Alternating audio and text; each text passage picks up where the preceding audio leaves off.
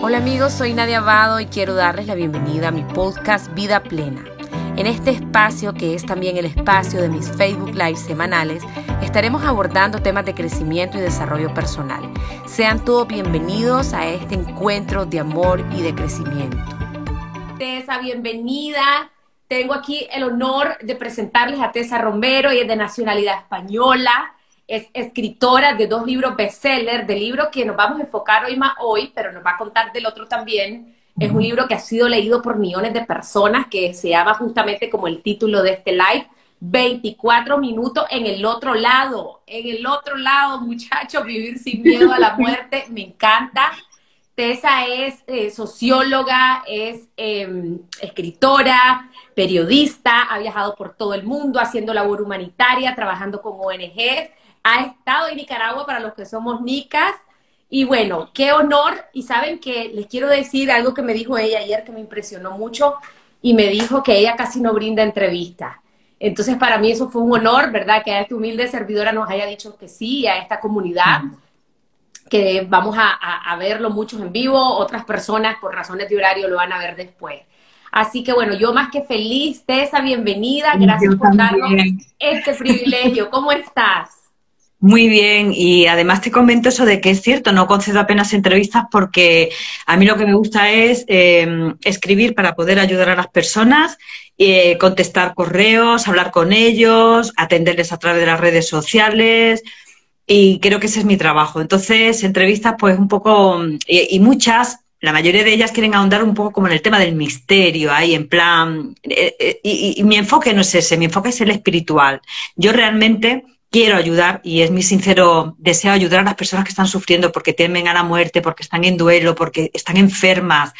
Em, y por eso soy muy especial para las entrevistas. Pero primero, eh, yo ya había visto cosas tuyas. Me parece que eres, además yo reconozco un alma bella nada más eh, verla y tú eres una de ellas. Y también porque adoro Latinoamérica o sea, la adoro. Mis hijas nacieron en Costa Rica, conozco Nicaragua, he estado varias veces en labor humanitaria desde los 20 años. Y si te digo qué es lo que más me gusta de Nicaragua, eh, en concreto, y en general de toda Latinoamérica, cuando me preguntan, ¿pero qué es lo que más te gusta? La selva, esto, los ríos, el... Digo, la gente. La gente. Es que yo adoro Latinoamérica. Cuando ya, bueno, mis niñas nacieron en Costa Rica, para mí era wow, y tener la doble nacionalidad además. Eh, y son son además eh, ticas, ¿no? Son latinas y latinoamericanas y para mí es un honor. Una de ellas ahora también nos está viendo y para mí es un, es un honor poder decir que tengo dos hijas latinoamericanas porque es que desde el primer momento que yo puse los pies eh, con 19 años en Cuba, en vuestro país, en Nicaragua, etcétera, yo me enamoré de la gente. O sea, sois unas personas maravillosas. Yo soy europea y, aquí la vida es totalmente distinta, las personas son distintas, la cercanía ya parece que cada vez, eh, independientemente del COVID, ya la gente estaba distanciada socialmente. Es decir, esto lo único que ha hecho es aumentar un poco más lo que ya venía de antes. Y ahí vosotros sois todavía me recordáis a cuando era pequeña, cuando la gente eh, se abrazaba mucho, eh, las familias de verdad se ayudaban unas a otras y los vecinos, no sé, esa cercanía, ese amor, ese cariño que aquí está desapareciendo en esta sociedad, ¿no? Entonces, me encanta siempre. Yo cuando recibo un mensaje de, de algunos de vosotros, de esos países, es que es distinto, es que se ve que de verdad valorarlo, valorarlo mucho porque se está perdiendo los países estos de aquí de Europa no, no son felices realmente, os lo digo sinceramente. Y yo cuando voy allí veo a los niños súper felices, tengan o no tengan Nintendo, tengan o no tengan el último iPhone. no, no, es que no tiene nada que ver. Eh, los niños en vuestros países saben ser felices con lo que tengan. Y aquí no, aquí no les basta nada de, de todo lo que tienen, ¿no? Así que, que para mí es un honor poder estar con todos vosotros y ayudaros en todo lo que. Gracias, Tessa, me encanta porque sí, a veces nosotros mismos no podemos ver nuestras propias virtudes y realmente los latinoamericanos sí somos así, somos bien familiares, bien cercanos, bien hospitalarios eh, y, bueno, qué lindo, qué lindo escuchar eso. Bueno, estamos acá, Tessa, porque em, esta semana en Latinoamérica, bueno, no sé si ustedes, el martes 2 de noviembre fue el Día de los Difuntos, y ahorita en Nicaragua específicamente acabamos de pasar una ola COVID que fue muy agresiva, ¿verdad? Que fue la ola Delta, hubo muchísimas, muchísimas personas que murieron en mi comunidad, las personas me escribían y me decían, Nadia, se murió mi tío, mi abuelo, o sea, iban como en manada dentro de las mismas familias, mucho duelo. Entonces yo dije, ¿cómo, cómo puedo aportar algo, un granito de arena, un puntito de luz a mi comunidad? Y, y, bueno, el día de ayer estuve hablando sobre el manejo del duelo y me pareció súper oportuno que en esta misma semana habláramos con vos porque vos tuviste una experiencia cercana a la muerte. y, y, bueno, yo quiero que nos contés eso, me parece espiritual, fascinante y, y eso nos va a ayudar a todos porque todos de alguna manera tenemos o, miedo a morir o, o, dónde está mi familiar. Es lo que me pasó, mi mamá eh, falleció hace un poco menos de tres, de tres años y cuando ella muere, ¿dónde empieza toda mi fascinación o, mis ganas de deseo de saber de la muerte? ¿Será que me ve? ¿Será que no me ve? ¿Será que me oye? ¿Será que dónde está? Y, empecé a ver películas y series y bueno, está todo eso. Pero bueno, sí, Todos vamos a ver. César, así es. Y, es. lo que tenemos seguro. Todos vamos para allá y, deberíamos ver la muerte como algo natural, así como se mira en otras culturas. Por ejemplo, la cultura oriental, ellos tienen más desapego a todo este proceso. Y bueno, Contanos tu experiencia, Tessa. ¿Qué es lo que viviste antes de que vivieras eso? ¿Quién era Tessa? ¿Qué es lo que pasó? Pues yo era eh, una persona que pensaba que era una persona de éxito, una periodista de éxito, que tenía una familia de éxito, que todo era maravilloso, que era una mujer triunfadora, que, bueno, pues que tenía la vida que realmente quería, eh, que era feliz, y bueno, que estaba era atrapada por el sistema completamente. Eh, tuve que morir para darme cuenta que estaba muerta realmente, muerta en vida, ¿no? Es un mensaje que me gusta a mí mucho transmitir a las personas, un mensaje de, que hay vida antes de la muerte. Pero entonces, bueno, de repente, por cierto, yo no creía en nada de esto, ¿eh? Cada vez que empezaba a ver en algún medio de comunicación a alguien que hablaba que si el túnel blanco, que si la luz, que si había estado muerto y demás, yo decía, eh, hay que ver las cosas que se inventa la gente para, para, para llamar la atención. claro, yo no creía, sí, yo no creía en nada que no pudiese ser demostrado. Hoy, en cambio, pienso que no creer en algo que no se pueda demostrar sencillamente es algo bastante insensato. Es decir, y poco que no es normal. Es decir, el que algo no existe, el que algo no se pueda demostrar no quiere decir que no exista. Sencillamente la ciencia actual no es capaz de darle una explicación científica, pero los sabios de hace ya mm, miles y miles de años sí, pudieron demostrarlo, ¿no?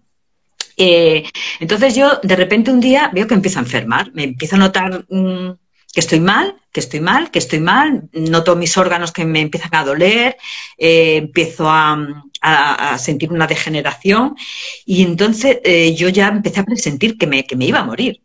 O sea, yo dije, me estoy muriendo y además se lo decía a la gente, yo le decía, me estoy muriendo y nadie me echaba cuenta. Pero es que nadie me echaba cuenta. Dice, pero anda ya, si estás estupenda, estás súper lozana, eres una lechuga fresca. Yo decía, no, me estoy muriendo. Que este es otro tema del que podremos hablar, cómo se puede presentir la muerte, ¿no? En muchísimos casos, y lo habremos visto, y seguro que más de, uno de vosotros, eh, algún familiar os lo ha dicho, que ha visto su muerte porque se lo ha dicho algún familiar o algo.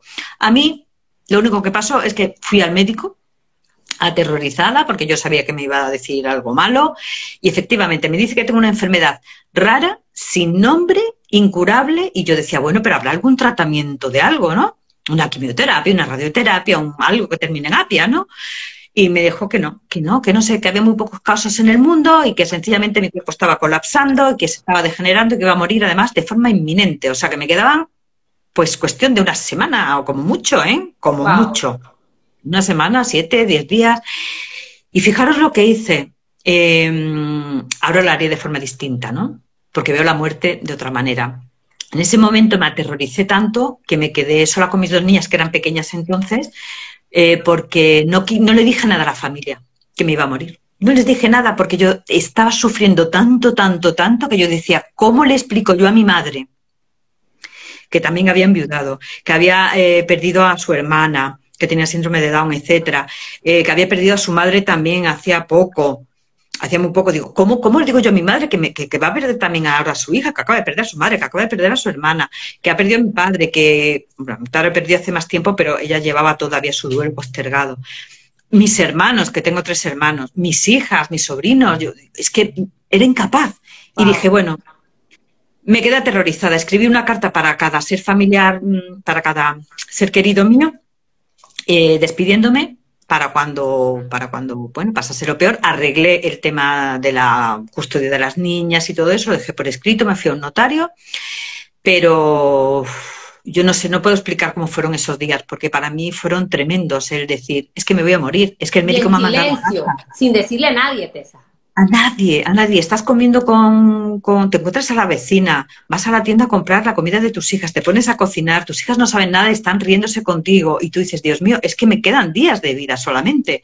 Y ya sí me lo empezaron a notar la gente, porque ya empecé yo a. Se me notaba, se me empezó a notar el cuerpo, cómo se va transformando y todo, los rasgos faciales, o sea, todo. Y decía, ¿pero qué es lo que te pasa? ¿Qué es lo que te pasa? De hecho, fui a una boda fui a una boda familiar que, que cuando me lo dijo el médico, lo primero que pensé fue la boda. Digo, no voy a poder ir a la boda. Y que era de un familiar mío muy cercano, y fui a la boda y todo. Y la gente sí, el comentario, yo escuchaba que comentaban, y yo decía, mamá, ¿qué dice la gente de mí? Y dicen, no, que te has quedado muy delgada de repente, que estás muy rara y que estás como enferma. Yo estoy muy bien, mamá, lo único que pasa, que no sé qué, no sé cuánto, el estrés, tal y cual. Pero pero ya está ahí a los dos, tres días, pues ya fue cuando, cuando fui a recoger a las niñas al colegio.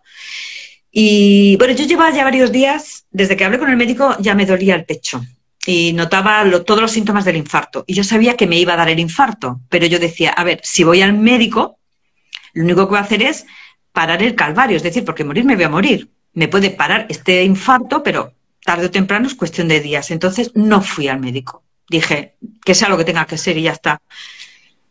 Eh, fui a recoger a las niñas y yo me empecé a notar, estaba fuera del coche esperándolas y empecé a notar, empecé a notar, empecé a notar que, llegaba el infarto, que llegaba, que llegaba, que llegaba, venían las niñas, mamá que de comida y ya lo recuerdo todo como a cámara lenta. Y aparece una mujer con dos niños pequeños que no puedo contar la historia por respeto a las personas que estén leyendo el libro, eh, porque tiene miga la historia, como solemos decir, ¿no? O sea, gracias a esa persona que a mí me salvó con sus dos niños, me metió en una clínica que había justo frente al coche, muy pequeñita, muy pequeñita, muy pequeñita, y y entré ahí en la clínica, pero estaba sufriendo tanto, tanto, tanto, tanto, tanto, que yo le supliqué a los médicos, yo le estaba suplicando a los médicos que, que, que, me dejasen en paz, que me matasen, o sea, que me dejasen morir ya, porque yo en ese momento ya nadie lo que quería era morir.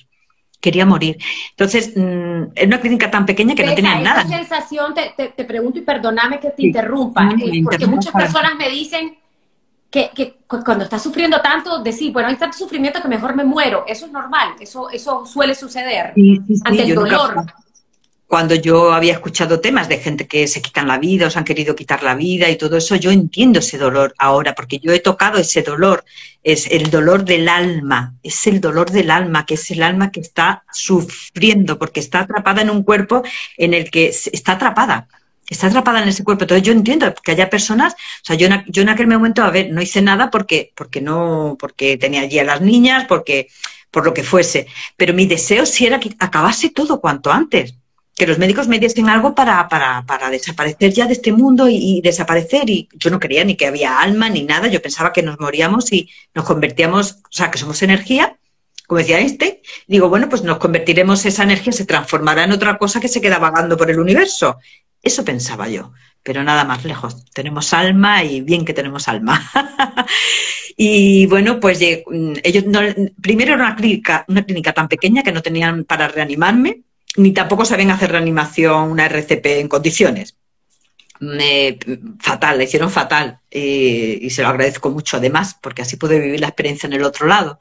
No me pudieron inyectar nada porque no tenían nada, con lo cual yo estaba libre de todo, es decir, ni de alcohol, ni drogas, ni pastillas, ni, medicamentos, ni nada, que es un tema que eso sí le ha interesado mucho a los médicos porque hay otros casos de experiencias cercanas a la muerte que a lo mejor han tomado eh, medicamentos, pero aún así se dan los mismos casos con medicamentos y medicamentos, o sea, algo hay.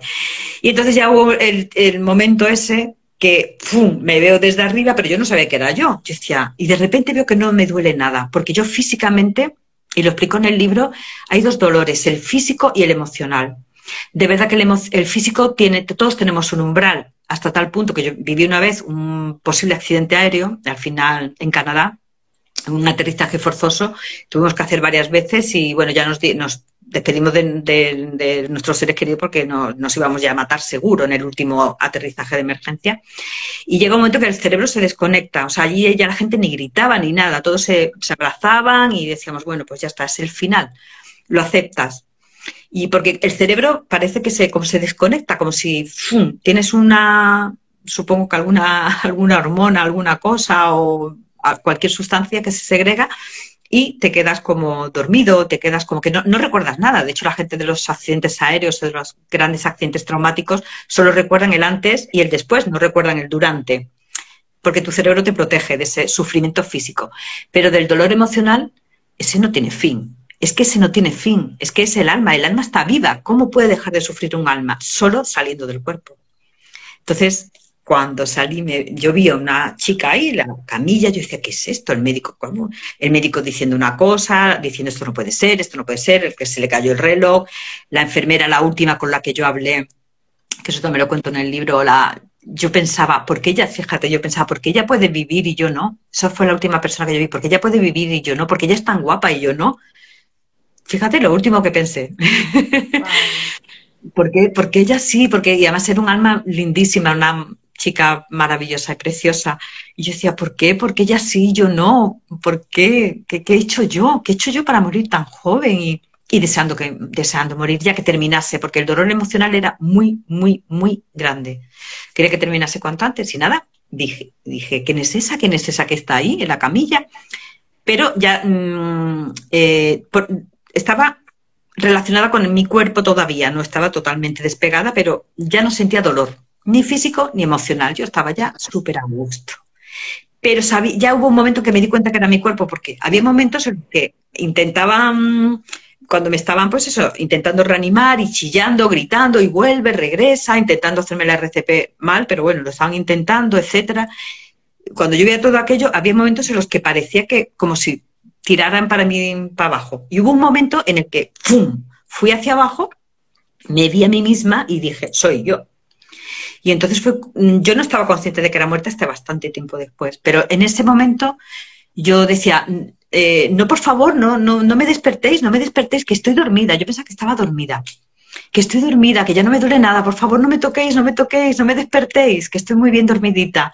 Pero nada, y en ese momento ya, ¡pum!, fue cuando algo tiró de mí y ya fue cuando, bueno, eh, pues ya cuando me encuentro una persona que me recibe, eh, veo la luz cegadora y todo eso, y, yo sigo sin estar consciente de que, de que me voy a morir. Sí puedo decir que en cuanto a la luz, que es una cosa además, porque yo desde eso ocurrió en 2007, yo eh, sigo investigando el tema, tengo cientos de testimonios, sigo recabando testimonios y al final todos, a todos nos pasa igual, que cuando ves la luz blanca, te vas del tirón. Te vas como con una sensación de decir, como cuando imaginaros que os, habéis ido de casa durante mucho tiempo por, por de viaje o cualquier cosa y, volvéis a casa y abrís la llave de casa y dices, ay, ya estoy en casa, mi cama, mi, mi cocinita, mi sofá, mi cama, todo, ¿no? La misma, una sensación muy parecida, pero exponencialmente multiplicada. Y, y entonces yo me iba por instinto hacia allá. Luego entiendo que es que ese es el hogar realmente de mi alma, que es la casa de la que hemos salido todos antes de venir a la tierra. Claro, es como nacer. Nosotros, nadie nos dice cómo nacer, pero nacemos solos.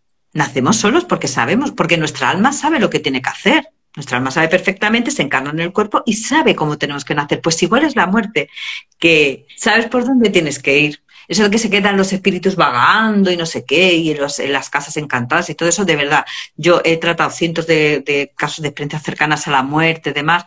No digo que, a ver, no quiero, ahora yo no soy experta en estos temas, pero por lo que yo llevo investigado y estudiado, eh, nadie se ningún espíritu se queda atrapado en ningún sitio ahí llorando, triste y, penando. No, que va, que va, que va. Incluso la persona que peor lo haya hecho en la vida, es su, es su cuerpo quien lo hizo mal, es su mente, es la, oportunidad que tuviese en su infancia.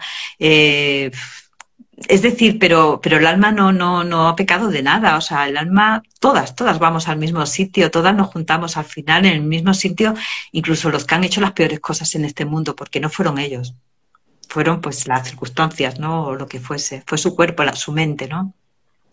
Así que, y bueno, más cosas que pasaron porque encontré, eh, me encontré con unos seres de luz y al que yo considero que es mi guía espiritual, que yo no sabía nada de esto.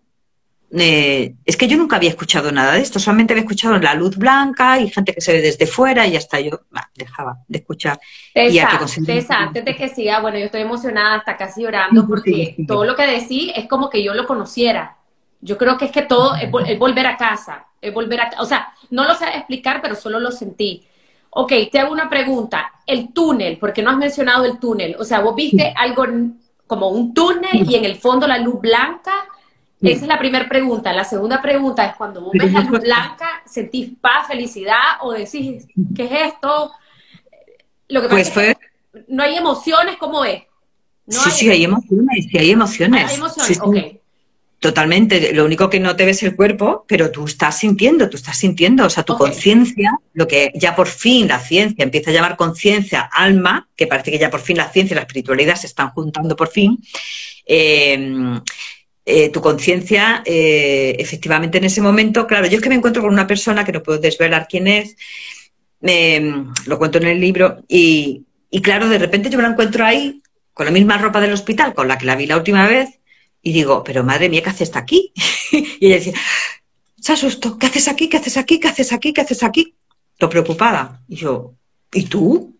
Y yo, ¿qué es esto que le pasa a esta mujer? Y detrás de ella estaba esa luz enorme, enorme. No era una en forma de túnel. En mi caso, y en todos los casos que yo he mirado, he investigado, no siempre es en forma de túnel. Unas veces es en forma circular, otras veces te envuelve, eh, envuelve todo, otras veces es en forma, como yo lo vi, en mi caso fue como una puerta horizontal enorme, enorme, enorme, deslumbrante, blanca, con un blanco cegador, ¿no? Pero no te cega los ojos porque no tienes ojos, claro, sino es alucinante. Tienes una sensación de, ay, qué bien estoy, ay, ya estoy en casa. Es la sensación de ya estoy en casa. No lo piensas así porque eh, no piensas con tu mente humana, ¿no? Pero es el, esa sensación de que estás con tu esencia contigo y de que te está gente esperando. Eso lo sabes. Sabes perfectamente que hay gente que te están esperando, eh, que te quiere mucho. No piensas en familiares, ni. No, no.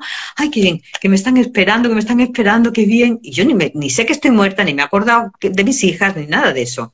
Pero la persona que estaba delante fue la que me impidió que yo cruzase. Me dijo, no, no, no, no, no, no, no, ¿qué haces? ¿Qué haces? No, no, no, no, no. Y os puedo asegurar que ella no me esperaba ella estaba allí esperando a otra persona, a otro familiar, otro ser querido. Me perdí. Esta persona, esta persona, cuando vos ves la luz en medio de la luz, está un, ser humano que vos conoces. Sí, sí, que había fallecido muchos años antes, cuando yo era adolescente. La última persona que me hubiera esperado que estuviese esperándome. Nunca me lo hubiera imaginado. Pero luego era cercana a vos, no era cercana, era una persona que... Eh, me impactó mucho su muerte cuando yo era adolescente, sí. Era una persona que yo quería mucho, mucho, mucho y digamos que fue una muerte muy impactante. Sí, y, y fue una persona a la que yo quería mucho, realmente. O sea, yo la quería mucho, mucho y fue una muerte de estas que fue muy lenta, trágica. De hecho, en España en aquel momento se pedían donaciones a las personas, los programas que existían para poder eh, para poder curarla, porque los padres no podían llevarla pues, a Houston o a donde fuese en aquel momento, ¿no? Y para mí fue todo tan traumático la muerte de ella, porque yo la quería muchísimo, mucho, mucho. Y encontrármela allí, después de tantos años que no había vuelto a pensar en ella, ¿no? Pues me impresionó y, luego me enfadé mucho con mi padre porque yo pensé, mi padre murió cuando yo tenía 24 años, me enfadé mucho con mi padre luego al regresar porque dije, ¿y tú por qué no has ido a recogerme? Estar allí con las ganas que tenía yo de verte y darte un abrazo. Me enfadé, nadie, pero me enfadé que llegué a llorar y todo decir, ¿por qué papá no has ido a buscarme? ¿Por qué no estuviste allí estando yo muerta? ¿Por qué? Claro, ahora lo entiendo, no estaba porque si yo llego a verle, me voy con él. y, y eso no es así. Es decir, lo que tiene que ocurrir, tiene que ocurrir. Y yo tenía que regresar, sí o sí. Wow, estoy impactada. Ok, entonces la, persona está ahí en medio y te dice no, no. No, no, no, no, no, no. Decía así, no, no, no, todavía no, todavía no. Yo todavía no, todavía no. ¿Qué? ¿Qué? Yo no sabía a qué se refería, es que no tenía ni idea. Eh, ¿Por qué? ¿Qué haces aquí? ¿Qué haces aquí? Sobre todo era, ¿qué haces aquí? ¿Qué haces aquí? ¿Qué haces aquí? Y yo, y yo nada, yo me iba para la luz, o sea, yo me iba para la luz tan contenta, claro, porque ahí es, la, es nuestro hogar, el hogar de nuestras almas. Y, y yo, pero entonces, cuando ella vio mm, que no podía impedir que yo me fuese para allá, fue cuando tiraron, cuando yo vi que tienes, como puedes ver por todas partes, digamos, claro, no es como aquí que tienes dos ojos en la tierra, ¿no? Puedes ver, entonces vi que por detrás, eh, digamos, había unos seres, lo que se llaman seres de luz, que para algunos pueden ser seres celestiales, angelicales, para otros pueden ser seres de otros planetas hermanos nuestros, para otros nuestros guías espirituales. Yo mm, siempre había, alguna vez había oído hablar de, esto, de, los seres de luz, pero yo, bueno, yo decía, en fin, la gente está fatal. Yo pensaba, pensaba. Y todos eran iguales físicamente, en el libro lo describo, menos el que, el que siempre mantuvo el contacto conmigo, a nivel de conciencia telepático, digamos, para entendernos, más no o menos. hablan, solo vas entendiendo todo. Sí, no hablábamos con la boca porque no tenemos boca, pero sí yo le veo con forma física a ellos, sí les veo con forma física. Eh, y todos tienen un, describo físicamente cómo son, y mi guía espiritual son todos iguales, menos mi guía espiritual que tiene los rasgos un poco más diferentes, más cachetitos, un poco como más regordete. Luego, al cabo de los años, e investigando, descubro, hablando con muchos otros pacientes igual, que han visto a estos mismos seres o a otros parecidos o a otros que son en forma de Jesús o de Buda o de Alá o de... Yo, y yo creo que es porque eh, ellos toman una forma, una son, eh, son, son etéreos, como yo, cuando estamos muertos, son almas también, pero toman una forma, toman una forma que a ti te resulte, eh, que no te dé miedo y que resulte para ti amorosa. Sí, y bueno. ¿Y qué te dijo? Pues bueno, me llevaron a, me dieron todo un paseo, yo creo que di un paseo por el universo. Me cuesta mucho, fíjate, no, no puedo describirlo. En el libro lo escribí, no sé ni cómo lo escribí. Yo hay veces que lo leo y digo, ¿yo cómo he escrito esto?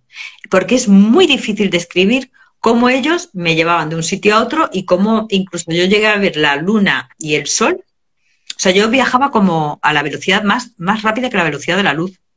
Como si fuera por el, por el, por el, por el universo, a toda, toda velocidad me llevaban a un sitio. A otra dimensión, eso no importa. Sí, sí, totalmente. Llegué a ver eh, el sol, vi, dos luces muy bonitas y ellos me, me, hicieron ver que me fijase en aquello. Y yo no sabía qué era, pero me impactó mucho. Había dos luces muy bonitas y yo estaba como flotando en el espacio con ellos, en el universo. Y luego hice un dibujo y eso me impactó mucho. Y al cabo de los años vi una foto en, internet que decía, primera foto, algo así, no recuerdo, no me echéis mucha cuenta, pero algo así como, primera foto de la Luna y la Tierra a no sé cuántos miles de millones de kilómetros o algo así. Una barbaridad. Y digo, ah, pero si esta es la, esto es lo que yo vi, ahí fue donde yo estuve. Es lo mismo, estaba exactamente igual que los dibujos que yo tenía hechos. Igual, igual, igual. O sea que, yo creo que me llevaron por el universo también, sí, sí, sí. Y estuvimos, yo para mí que estuve años fuera con ellos, años. Luego fueron solo 24 minutos para que veáis que el tiempo no existe. o sea, el tiempo humano aquí en la Tierra, vale, es un, es un tiempo, pero en las dimensiones cambia el tiempo. Y me di cuenta que estaba muerta cuando bajamos a un plano terrestre, bajamos a la Tierra, pero yo vi la Tierra de forma diferente como si fuera, yo podía escuchar y ver a los animales, era un valle verde precioso con un pantano abajo, eh, muy bonito, un pantano no, un lago muy bonito, y, podía ver a los animales y todo a, través de los árboles, a través de todo, o sea, podía percibir la naturaleza en, estado puro, puro, puro. Y ahí así fue cuando yo me cosqué. Dije, ¿aquí qué pasa? ¿Ahora estamos en la Tierra? ¿Esto, ¿Esto qué es? Por cierto, también, mientras estuve muerta, eh, estuve en varios sitios a la vez. Estuve en la cocina con mi madre. Mi madre me sintió, pensó que yo era mi padre muerto, porque luego ella me lo comentó. Eh, estuve en el coche con mi hermana, intentando hablar con ella, mi hermana no me hablaba. Yo decía, ¿pero por qué no me hablas si estoy contigo? Eh, ¿Qué más cosas? Es que no me acuerdo. pero las cuento en el libro. Es que, es ah, ya te digo, pasaron cosas que luego cuando me preguntan ni me acuerdo por eso no sé ni cómo pude escribirlo. A veces es que digo, ¿cómo lo pude escribir? Si es que me cuesta incluso a mí recordarlo, ¿no? Y, qué más? Eh, entonces ya fue cuando yo estaba en ese lago tan bonito y todo que, que es muy difícil de escribir. Es que es como, la palabra es inefable. Yo digo que lo veo como si fueran todos muchos puntitos, millones, millones, miles de millones de puntitos, puntitos, puntitos, eh, no sé en colores, no, es, no, os voy a decir era un, un vergel verde maravilloso, un atardecer, no, era eh, como si fuera el alma de la tierra. no puedo explicar, es inefable, no se puede explicar. Y podía sentir hasta el latido de los, de los corazones de los animales y de las plantas y de todo, hasta del aire. Y entonces ahí ya dije, dije, ¿dónde estamos? ¿Esto qué es? Y entonces vi a una persona, vi su alma, em, eh, pero sí, de repente le vi con la silueta, la figura, que se iba a lanzar al vacío, se iba a suicidar. Y entonces mi guía fue cuando me dijo que si yo quería, yo podía evitarlo.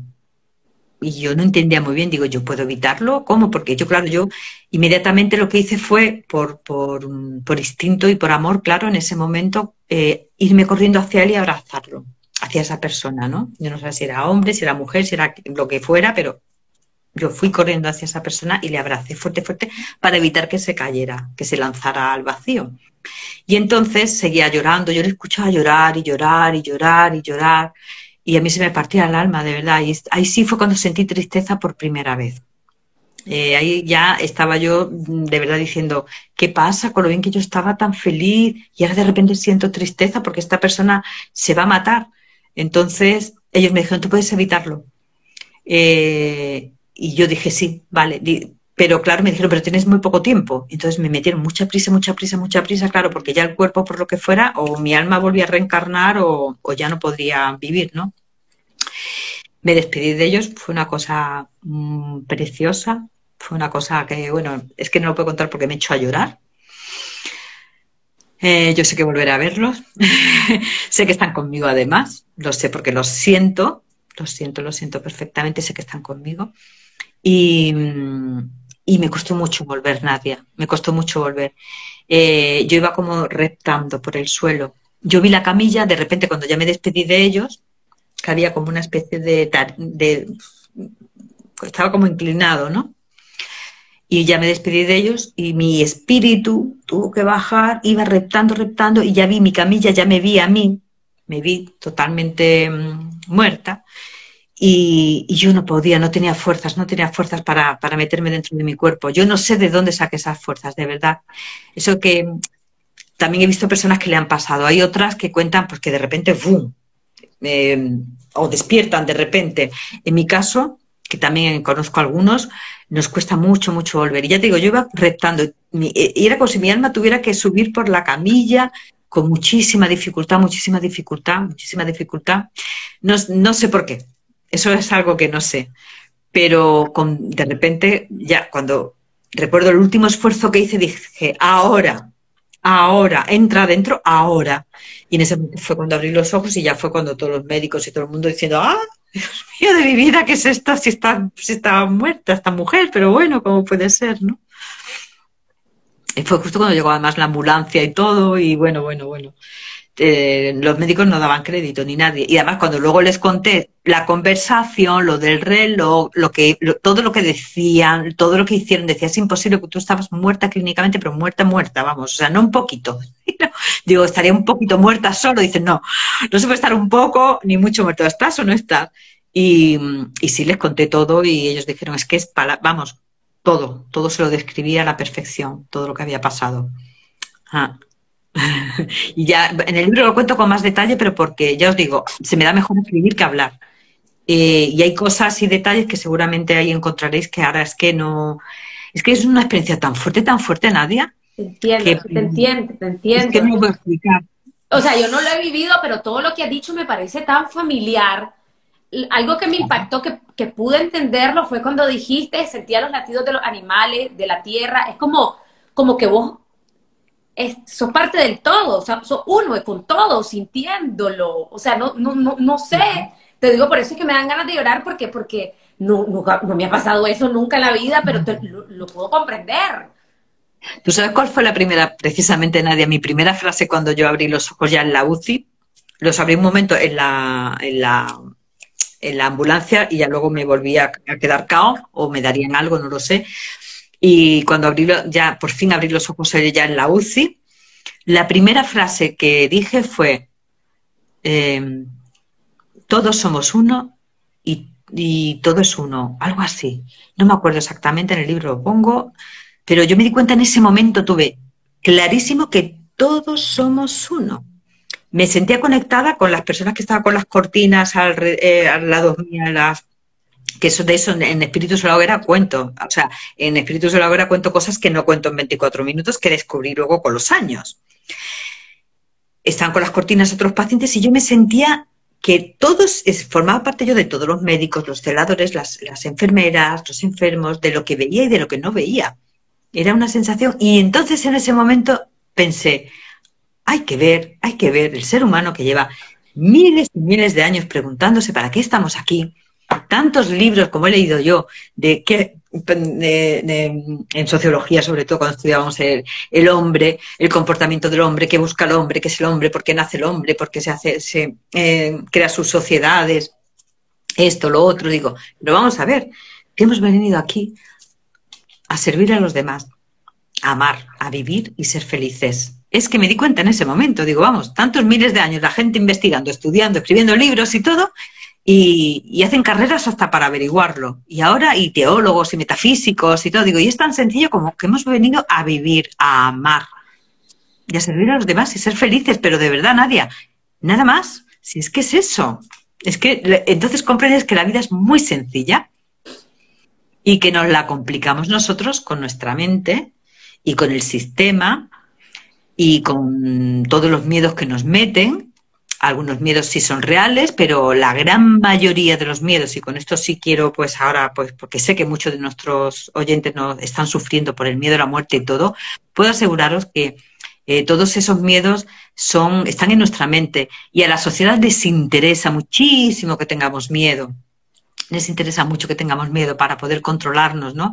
Y también forma parte de esta cultura nuestra, ¿no? Digamos que, que hemos tratado la muerte como algo como algo espantoso, cuando en cambio morir, yo ahora veo la muerte como, como un ser amoroso que te da la mano para que no te vayas solo al otro lado, ¿no? O sea, la muerte es, es, que, mira, se me pone la piel de gallina pensar antes que es que no se han enseñado a nadie que la muerte es ese ser con la guadaña vestido de negro, más ahora que hemos pasado los difuntos y todo. No, no, no, no, no. La muerte es ese puente maravilloso, ese, yo lo veo como un ser amoroso que viene a ti a decirte, no estás solo, yo te llevo a casa otra vez, como si fueras un niño pequeñito que vuelve a casa después de una excursión, no sé, y habérselo pasado bien o mal en la tierra, no importa, si la tierra total es un viajecito de nada.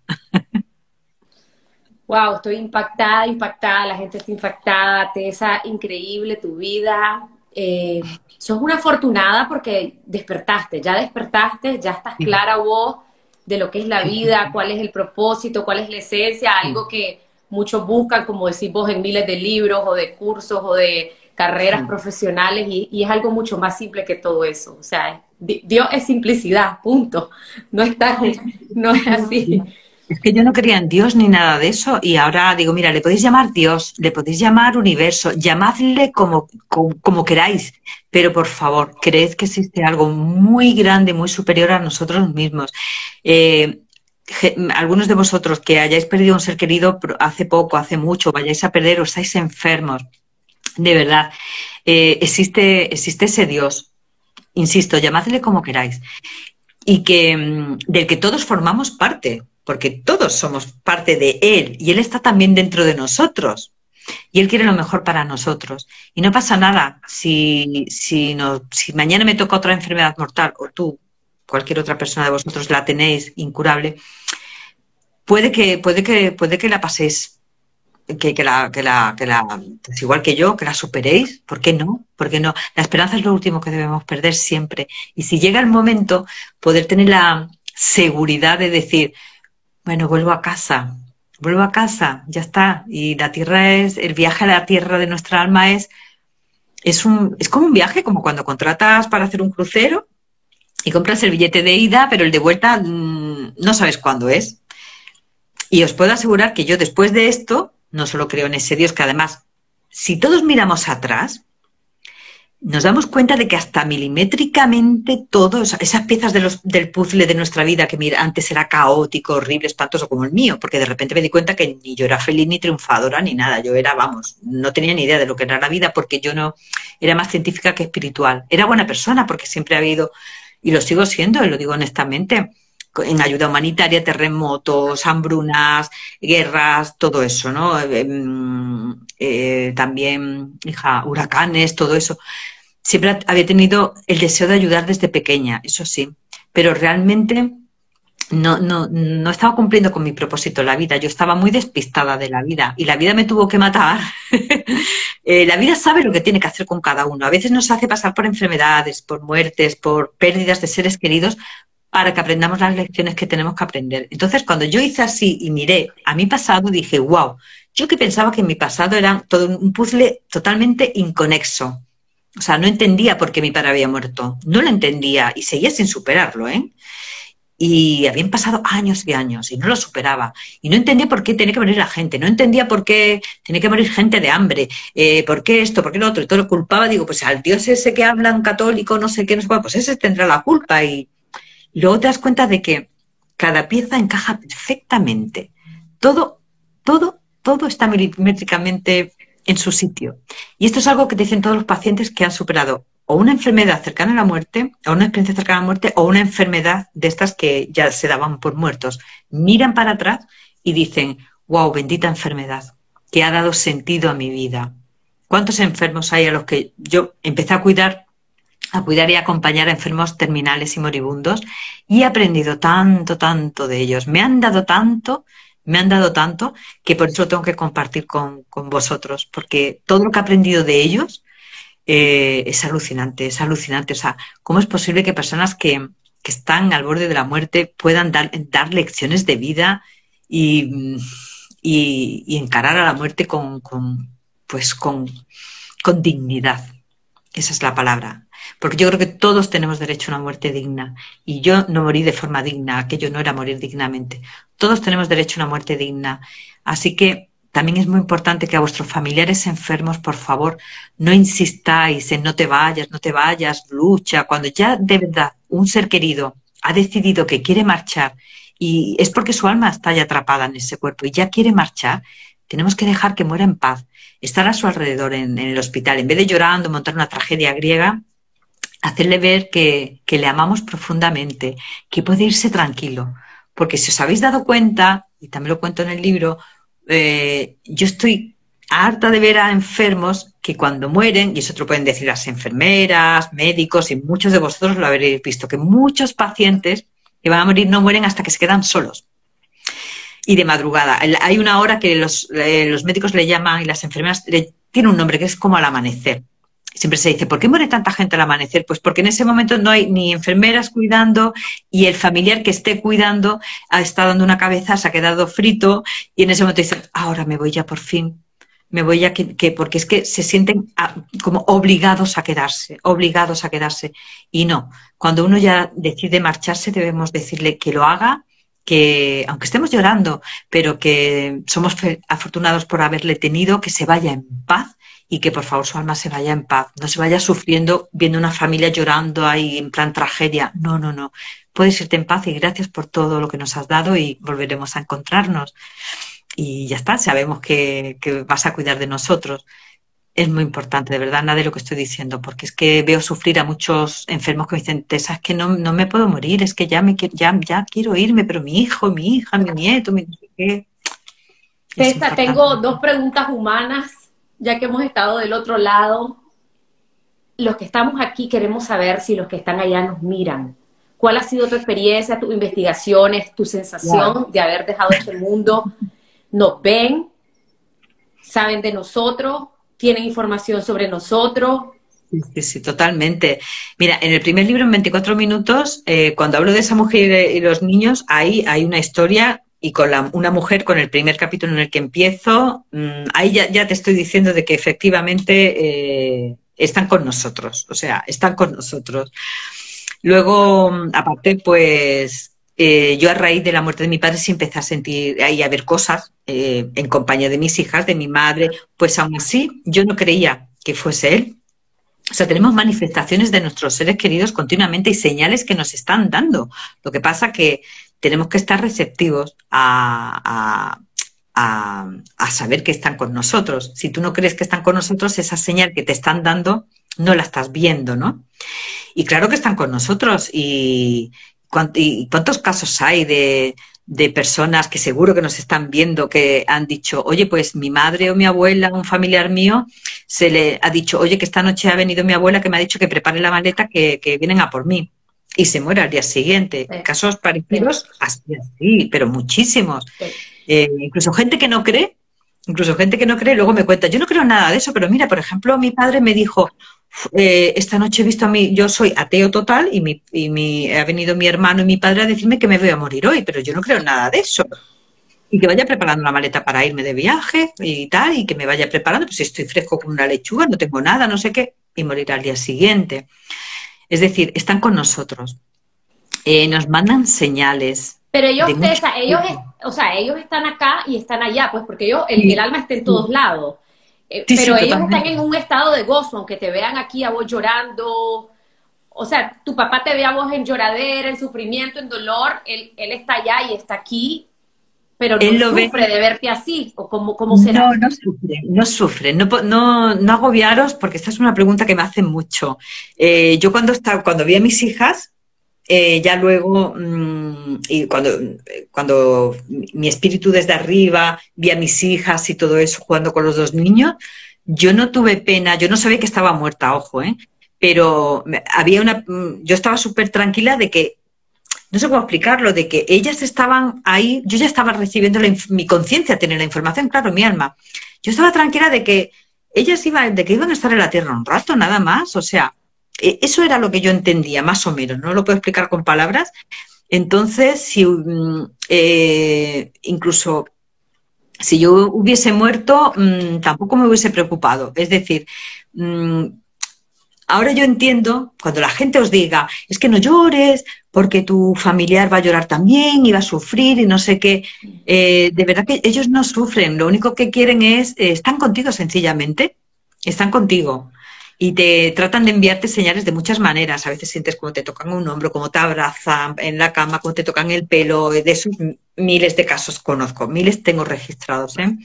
Bueno, miles, cientos, es que soy andaluza, soy muy, muy exagerada, pero de que te tocan incluso, de que los hueles, hueles su aroma, eh, puedes escucharles en sueños que tú dices, uh, ha sido un sueño, pero al día siguiente dices, no, pues no ha sido un sueño. Ya las casualidades no existen, ¿no?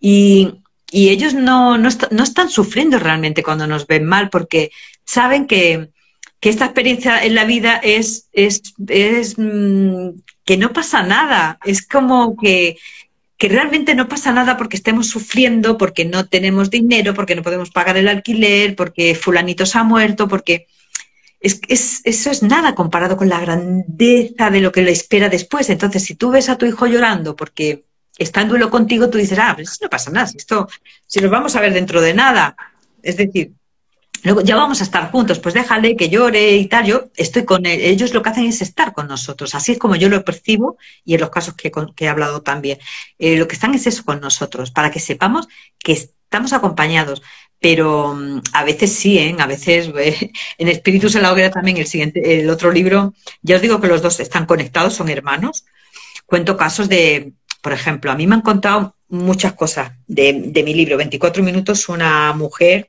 me contó, bueno, en este cuento, como una hija que no quería abrir una caja que le mandó que su padre iba a morir y además le avisaron, le avisó su familia y demás.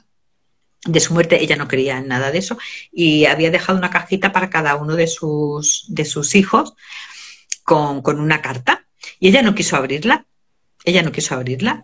Y entonces, pues una noche, pum, pum, pum, pum, empezó a escuchar unos golpes en la otra pared, donde estaba la estantería, donde estaba la caja, y cuando fuese encontró la caja justo al fondo, ¿no? Allí tirada, como si lo hubiese tirado una persona. Y en la carta le estaba avisando de, que su hija iba a tener cáncer de mama, de lo que tenía que hacer, o sea, que se lo habían avisado los mismos que le habían avisado de su muerte. Entonces, claro, eh, ahí ya fue cuando ella dijo, papá, mensajes recibidos a sé que estás conmigo, porque ya no quería en nada de esto, en nada. Entonces, cuando tú no crees en nada, nada de esto, normalmente ellos sí se encargan en, hacer alguna travesura para, para que sí te des cuenta o en hacer algo. A veces se nos solucionan cosas que parece que no tienen solución y se solucionan. De forma que tú dices, esto es como un milagro. Sí, es que eh, sí, ellos, vivir es un milagro, morir también es otro milagro. Y ellos, ellos te lo han solucionado, pero tú no, no lo sabes. No lo sabes, pero te lo han solucionado ellos. A mí mi padre me ha ayudado mucho más muerto que cuando estaba vivo. Mira que vivo, angelito mío, me ayudó muchísimo. Me ha ayudado mucho, mucho, mucho y me sigue ayudando.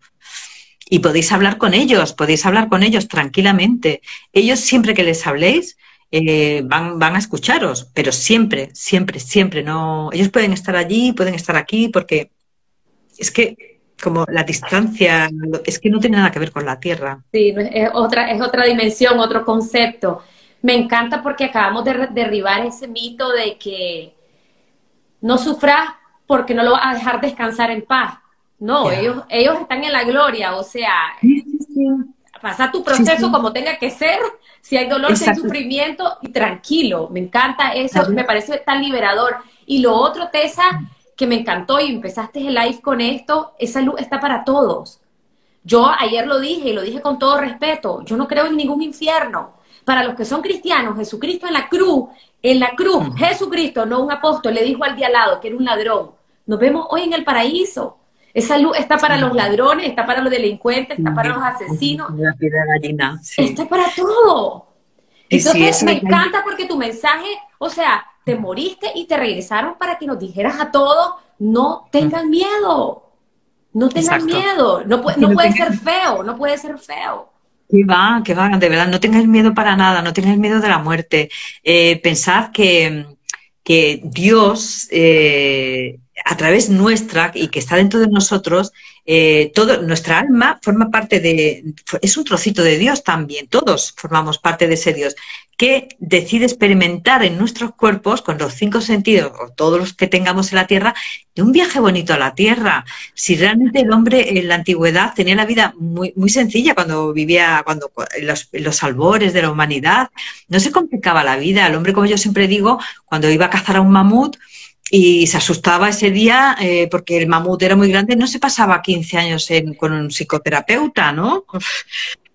Ah, pues no, vivían felices con el día a día, eh, sembraban, cultivaban, eh, se reproducían, vivían, tenían sus hijos, los cuidaban, er, eran inmensamente felices, no tienen problemas psicológicos de ningún tipo pero de ningún tipo. Nosotros nos hemos ido creando unas historias mentales enormes y ellos aceptaban la muerte. Mira, incluso nuestros abuelos, vamos a pensar en serio, en la época de nuestros abuelos, yo sé que las cosas ahora están muy mal en Nicaragua, en muchos países y todo, pero pensad una cosa. Nuestros abuelos y bisabuelos vivieron cóleras, pestes enormes, no tenían luz, no tenían agua, no tenían gas, no tenían internet como ahora para vernos, no tenían eh, para comprar libros, una mujer paría 10 hijos y solo le sobrevivían tres. Y seguía para adelante, y seguía para adelante, y seguía para adelante. Eh, se te moría un padre y, te entraba una tristeza muy grande. Sufrías, claro que sí, un sufrimiento, eh, pero no como ahora. Es que eh, aquello eran periodos de tristeza. Y la gente afrontaba con mucha fortaleza esas cóleras, esas pestes, que se le morían a lo mejor de golpe una familia entera como El hombre en busca de sentido, ¿no? Los campos de concentración, Víctor Frankl. Entonces, ves que, ves que, mm, que, no, que, que, ahora sufrimos por todo, nos da miedo todo, nos montamos unas películas mentales por todo, estamos hartos de pastillas, hartos de ir a psiquiatras, hartos de ir a psicólogos. No, por favor, no. Si es que eh, nuestra alma ha venido a pasárselo bien a la tierra, de verdad que sí, nuestros padres, abuelos, bisabuelos, ellos sí sufrieron mucho, mucho, mucho, mucho y nunca fueron a un, a un, Le vimos con depresión, les vimos llorando ahí encerrados, no me quiero levantar de la cama. No, nunca, siempre están ahí trabajando al pie del cañón y sonriendo. Mi madre tuvo varios abortos y lo pasó muy mal y estuvo a punto de morirse varias veces, la pobre, y yo la recuerdo siempre sonriendo y el médico iba a visitarla y yo sabía que le dolía y lo estaba pasando mal porque lo sabía, no era tonta, tenía cuatro, ocho años eh, cuando sus abortos, pero pero ella sonreía, seguía cocinando, bajaba las escaleras, que era un tercero sin ascensor, eh, hacía la compra, no tenía coche entonces, y, yo nunca la vi llorar, ni ir a un, ni hartarse de pastillas, ni ir a un psiquiatra.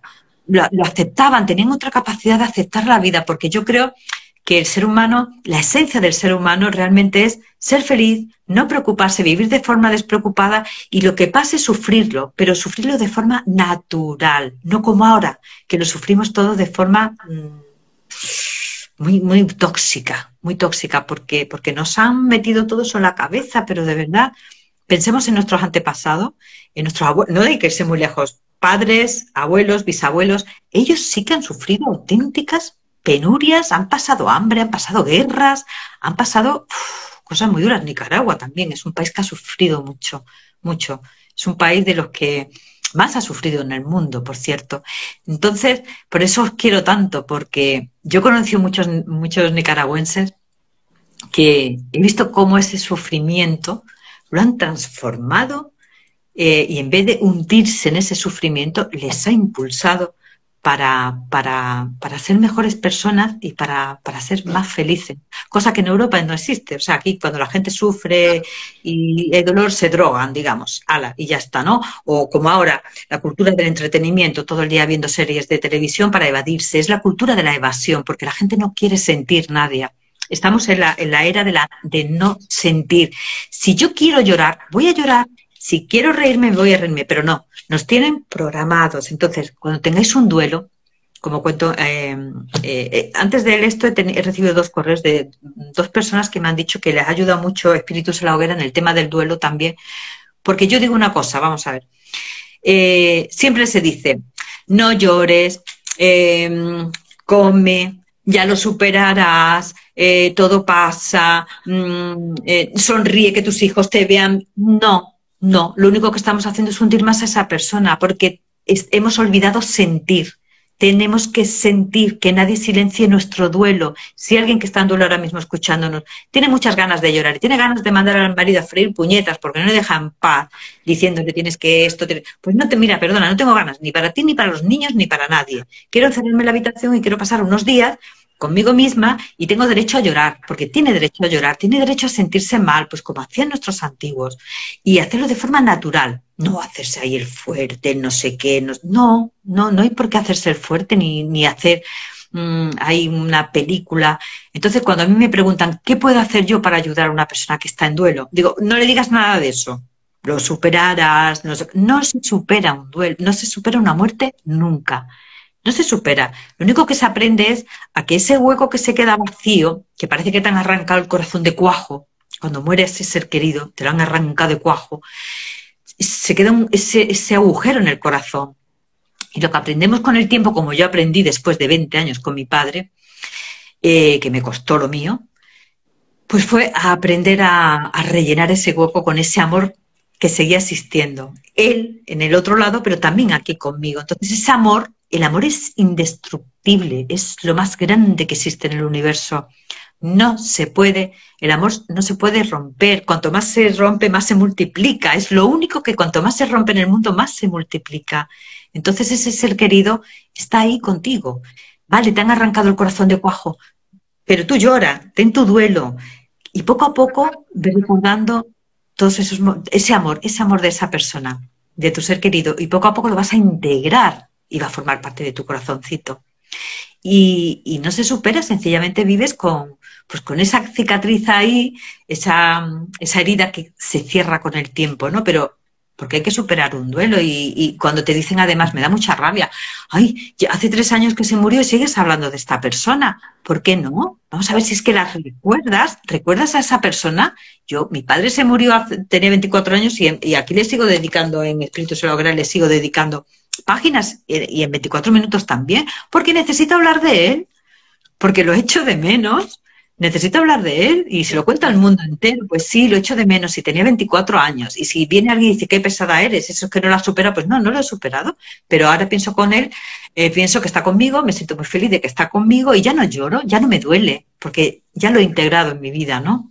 Me encanta. Pesa, se nos va a agotar el tiempo, pero tengo una pregunta me quedé donde, donde los seres de luz te dijeron de que vos podías evitar el suicidio.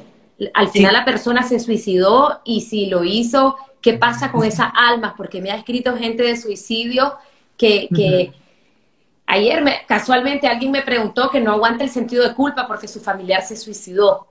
Entonces, ¿qué información tenés al respecto? Sobre el tema de los suicidios, yo llevo tratando a suicidas desde que me ocurrió. En el 2007 voy a grupos de, ayuda de, esta, de estas personas para ayudarles, me escriben mucho también. Tengo dos amigos míos que se suicidaron, que no se conocen de nada, conozco el suicidio de cerca. Eh, hace, durante la cuarentena se suicidó una amiga mía también. Y os puedo decir una cosa, en primer lugar, em, todas estas almas eh, es que es la Iglesia Católica o, la que sea, me da igual, porque yo no soy religiosa, soy espiritual. Me, gustan las religiones, coger lo bueno de cada religión, ojo, ¿eh? eso sí. No quiero, yo tengo un respeto profundísimo por todas las religiones, porque igual que han hecho cosas malas, han hecho cosas maravillosas, ¿vale? Pero el suicida, ¿qué pasaba? Pues que había religiones, yo conozco la católica, claro, que fue con la que me criaron, no te dejaban eh, enterrarlo en el mismo cementerio porque estaba mal visto incluso para los seguros, si se ha suicidado, pues no sé qué, es como una lacra social.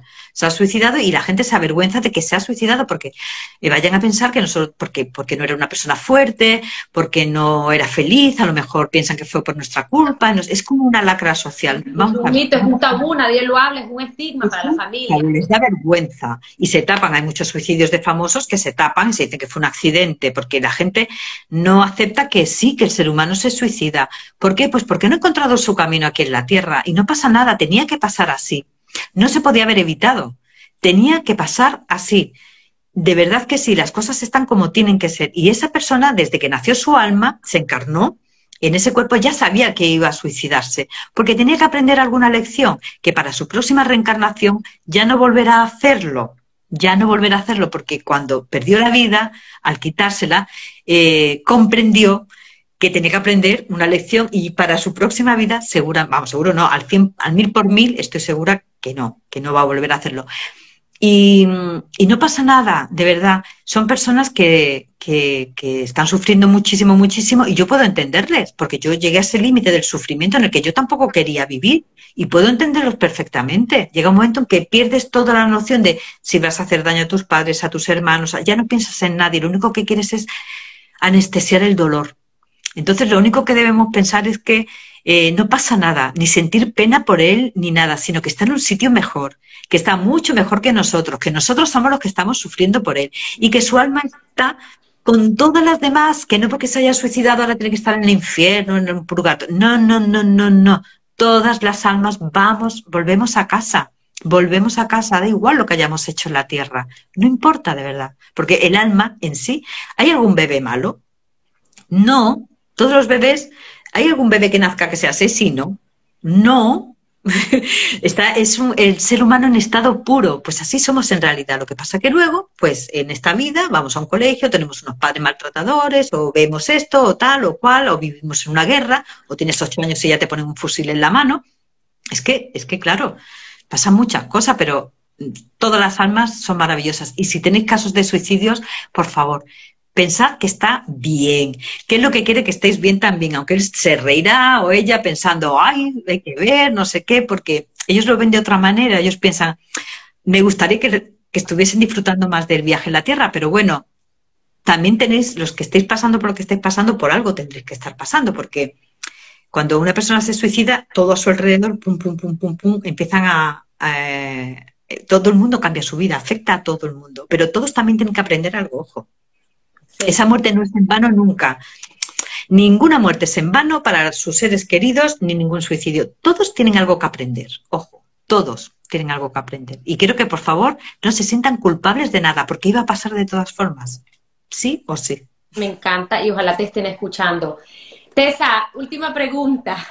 Em, cuando ves el túnel, bueno, vos no viste el túnel, viste la luz, uno no le dan ganas de regresarse, ¿verdad? O sea, en el, en el, en el poco conciencia que vos puedes tener en la confusión de qué estará pasando, es como... No, yo quiero ir hacia allá, hacia esa luz, es una atracción. Yo me imagino que es como impedir un parto, o sea, un bebé que está naciendo y que un médico en vez de empujar para afuera le empuja para adentro, pues debe ser, es lo mismo. Yo luego con el tiempo así lo veo, digo, esto es como si a un bebé que está naciendo y dices, no, para adentro, para adentro, no puedes, porque es que tu alma va para allá, es que va para allá, pero para eso está eh, para eso está Dios y está todo, programado de tal manera, digamos, para que tú regreses, porque tienes una misión que cumplir en la vida, ¿no? Y tú imagínate de yo pensar que iba a durar una semana en mi vida. Yo me sentía un desecho humano, sentía que no servía para nada, sentía que mi vida era un asco. Yo me sentía un desecho humano, desahuciada ya completamente. Y de pensar ahora que puedo ayudar a personas, bueno, yo soy la persona más feliz del mundo. Es que de verdad, pensar que puedo ayudar, wow. Y cuando me escriben y les contesto, yo les, ya además, ¿Cuáles son tus planes, Tessa? Bueno, lo que ya estás haciendo, ayudando, ¿qué más, ¿qué más Tessa va a seguir haciendo de su vida, de su nueva vida ahora acá? Os enseño los dos libros, ¿vale? Para que lo veáis. Aquí está 24 minutos. Este es el niño pequeño. Y luego su hermanito Espíritus en la hoguera, que por cierto la portada tiene que ver también con los que con el otro lado, ¿eh? ¿eh? la portada es muy, es muy, la, historia hay que leerla porque cuando yo, la historia yo me quedé muerta, vamos, y el de la portada se quedó muerto también. cuando dijimos, no puede ser, o sea, con todo lo que yo he visto, digo, es alucinante, o sea, cómo siguen estando con nosotros los, nuestros seres queridos o difuntos, personas que hemos conocido, que siguen estando con nosotros, o sea, y siempre nos lo hacen ver. A veces lo vemos y a veces no. Entonces ahora voy, estoy ya en el siguiente libro. Están en Amazon los dos, muchachos. Lo tenés en Amazon.com también, no solo en Amazon.es. Eh, quien esté en España en Amazon.es y quien esté en Latinoamérica, México o en USA eh, en Amazon.com, que por cierto, 24 minutos ya se está vendiendo más en, Estados Unidos que, en España. Claro, y además que lo tenés en inglés, te lo vi en inglés también. Sí, también lo tenéis en inglés si queréis. Y si hay alguien de España que quiere que se lo mande dedicado, puede escribirme a info arroba tesarromero.com, tesa con dos S, info arroba tesarromero.com. Y me podéis contar historias, eh, que yo siempre contesto y si habéis tenido, si necesitáis consuelo o ánimos o lo que sea, podéis escribirme, yo siempre contesto, me encanta contestaros y mantener contacto con mis lectores y seguidores, es que me gusta, es que, es que ahora tengo una vida útil, nadie. Antes estaba muerta, o sea, era un, desecho humano. Y por último, pues yo voy a seguir, voy a seguir escribiendo libros dentro de la. Ahora voy a escribir los tres siguientes que voy a escribir, están muy en la línea de estos pero veréis que en estos libros también no solamente se habla sobre el duelo, la esperanza, la enfermedad, habla mucho sobre el lazo mágico que une a las personas, el misterio que hay de la vida, eh, que hay vida antes de la muerte. Realmente son cantos a la vida. No son libros para llorar, no son libros de. No, no, no, son libros que, que entráis en Amazon y podéis ver las, las eh, los lectores describen el libro mejor que yo, los libros lo describen mejor que yo. Yo me quedo flipando muchas veces. Digo, ¿cómo lo han podido captar también si yo no lo he captado? Lo han captado mejor que yo. a veces. Sí, sí, y seguir pues con mi propósito de vida, que es ayudar a las personas y, seguir escribiendo y viajar por el mundo. Y tengo pensado pues seguir escribiendo más libros, siempre pues de la vida, de la vida de las personas, del viaje a la vida que hacemos, de nuestras almas que sean libros espirituales y de crecimiento personal y siempre llevar un mensaje, siempre, siempre el mensaje de esperanza y de vivir, amar, disfrutar de la vida. Y de verdad apuntar en una lista qué problemas son de verdad y cuáles son de y cuáles son de verdad que tenemos que hacernos la vida más sencilla, más simple y darnos cuenta, yo tengo ahora mismo montones de problemas, pero no te puedes ni imaginar, pero montones otra persona estaría con una depresión horrible. Pues yo no, pues yo no digo, ¿pero qué me voy a deprimir? Lo que tiene arreglo tiene arreglo, lo que no, pues no. Pues hoy, hoy es hoy, mañana yo qué sé.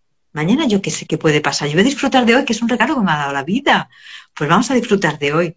Lo que se puede arreglar bien y lo que no, pues no, ya está. Y, y, esa es la actitud, la actitud. Y entonces empiezas a cambiar tú y todo a tu alrededor empieza a cambiar. Y entonces ve la vida de forma bonita. Y no sé, muchas cosas, muchas cosas. que es que es precioso. O sea, vivir es la cosa más bonita del mundo. Morir, os lo digo también, no tengáis miedo en absoluto. Es algo precioso, precioso, precioso. No vais a estar solos cuando llegue el momento. Si alguno estáis enfermo, tenéis la muerte cerca, de verdad, no tengáis miedo. No tengáis miedo para nada, para nada, en absoluto. Puede ser que la muerte sea más linda que la misma, que el mismo viaje a la tierra. Ir allá y volver a casa Definitivamente. Allí nos vemos ¿eh? Allí nos vemos, Nadia, si no nos vemos en persona, que espero ir a Nicaragua y verte, por supuesto, darte un pedazo de abrazo. Vamos, haría súper feliz y además, mira, me tenés que, avisar cuando vengas por aquí. Aquí te recibimos con los brazos abiertos, hacemos una conferencia para que la gente escuche y, y se nos pueda quitar ese miedo a la muerte. Sí, sí, pues estoy deseando porque yo me encantaría, antes de la pandemia tenía pensado hacer una, viaje por varios países latinoamericanos y por México y también y, bueno y, hacer charlas, coloquios que las que yo las hacía mucho por España, o sea que tengo pensado ir a vuestros países y espero veros y disfrutar mucho de vuestra presencia y, y ya veréis. Aquí te esperamos. En Nicaragua tenés casa y en Centroamérica yo te ayudo para que vos puedas llevar este mensaje que es tan importante. Tenemos que sacarte el jugo, Tessa.